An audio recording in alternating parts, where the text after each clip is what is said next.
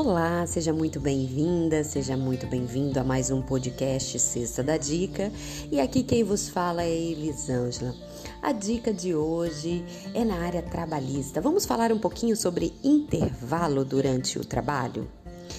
Então, essa previsão ela está expressa no artigo 71 da Consolidação das Leis do Trabalho, mais conhecida como CLT. Os intervalos de descanso eles não vão ser computados na duração do trabalho. Então você que executa até quatro horas de trabalho por dia não vai ter a obrigatoriedade do seu patrão, né, da empresa, te fornecer o intervalo.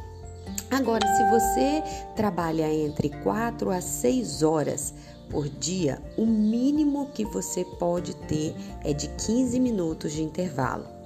Agora, se você é aquela pessoa que trabalha acima de 6 horas por dia, o mínimo de intervalo precisa ser de 30 minutos.